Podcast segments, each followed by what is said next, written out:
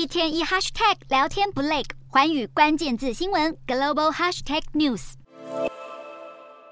脸上淡淡的笑意，还亲昵的称呼习近平为朋友。俄罗斯总统普丁去年十二月和中国最高领导人习近平视讯时，提出了两人会面的邀请。现在路透社报道，习近平很可能就要在下周启程前往莫斯科。而在访俄行程过后，习近平还计划和乌克兰总统泽伦斯基进行视讯会谈。虽然中国外交部事后回应没有相关的消息可以发布，不过 CNN 分析，中国上周才促使沙国与伊朗破冰，现在又要放眼乌俄问题，习近平想把中国塑造成和平使者形象，强化国际影响力，用意再明显不过。除了要和乌俄领袖会谈，还传出习近平很快会和美国总统拜登对话。拜登十三日和英国首相苏纳克会谈时，证实了这个消息。但中国的回应耐人寻味。中国外交部喊话，指出美方若想要和北京展开沟通，就应该拿出诚意。同时还针对澳英美三方安全伙伴关系共同提出的核潜舰计划严正抨击。中国一方面与美国激烈交火，一方面却又试图释出善意，表态美中可以合作，也应该合作。日前，中国新任总理李强在记者会上表示，美中合作大有可为，因为两国经济密切相关，彼此都能从对方的发展中受益。不过，有专家质疑，华府若期待要和北京发展既合作又竞争的关系，将会是非常不切实际的想法。专家指出，中国对于和美国合作并没有真正的兴趣，甚至还可能利用两国的合作来要求美方在台湾等议题上做出让步。因此，强烈建议美国应该放弃这个天真的想法。